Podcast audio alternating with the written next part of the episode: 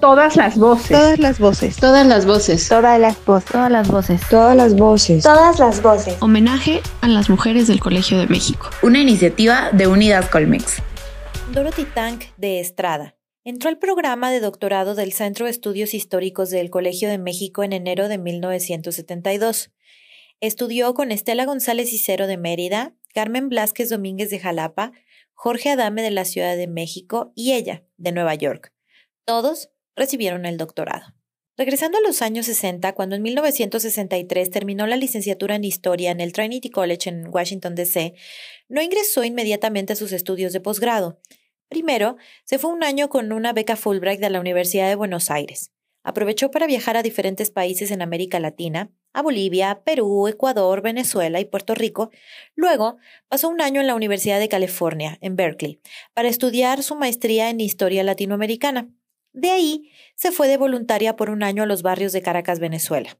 Al regresar a Estados Unidos, estuvo laborando seis meses en publicidad en el Product Development Workshop en la ciudad de Nueva York. Ahí trabajó con Louise Gerasi, graduada en poesía inglesa del siglo XVII, quien en 1975 fundó la primera agencia publicitaria en Nueva York dirigida por una mujer. En enero de 1967 entró como asistente de programa de educación universitaria en la Fundación Ford en la Ciudad de México, donde trabajó hasta 1971 cuando se casó con Fernando Estrada Sámano en enero de 1972, ingresó al programa del doctorado del Colegio de México.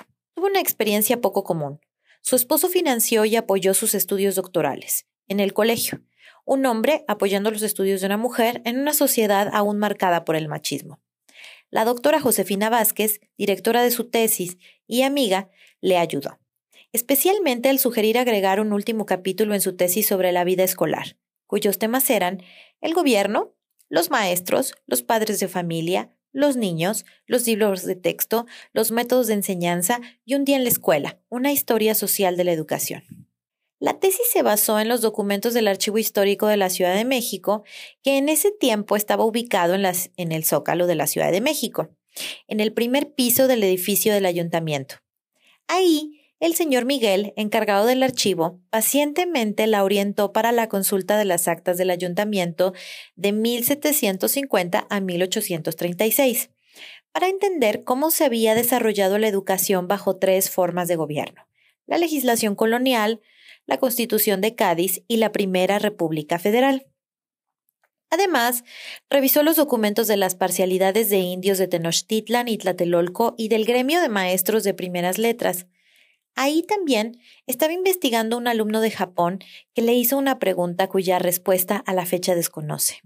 ¿Por qué usted, una mujer, se llama Dorothy, pero el otro investigador en el archivo, un hombre, se llama Timothy? Ambos nombres con la misma terminación. También consultó documentos en el Archivo General de la Nación que estaba en aquel entonces ubicado en el Palacio Nacional. Para recibir orientación, hice una cita en la UNAM con la doctora Josefina Muriel, experta en educación para mujeres, quien mostró interés en el tema de mi tesis, pero me advirtió que había escuchado que una mujer de Alemania estaba investigando el mismo tema en el Archivo Nacional.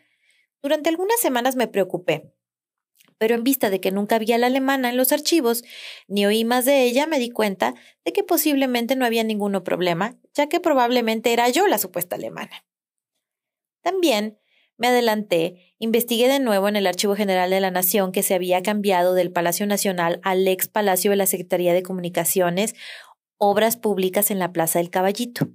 En aquel entonces solicitaba los volúmenes y al día siguiente una persona en bicicleta los traía al Palacio Nacional hasta el nuevo Archivo General, ubicado a unas ocho cuadras sobre la calle de Tacuba.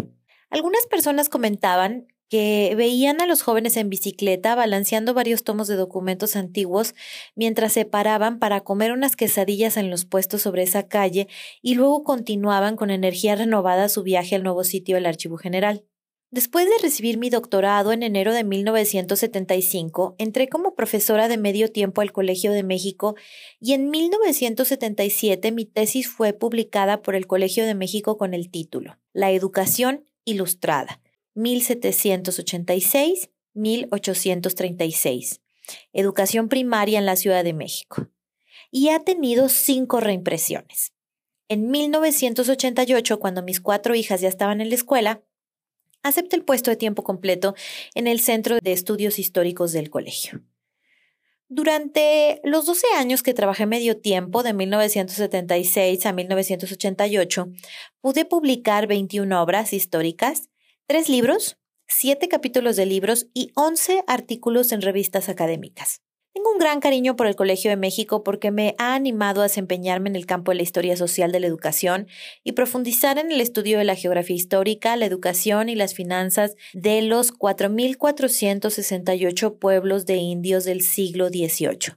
Además, ella nos cuenta que ha tenido la fortuna de encontrar grandes amistades entre las historiadoras e historiadores del Centro de Estudios Históricos, donde desde de los 33 académicos, 14 son mujeres.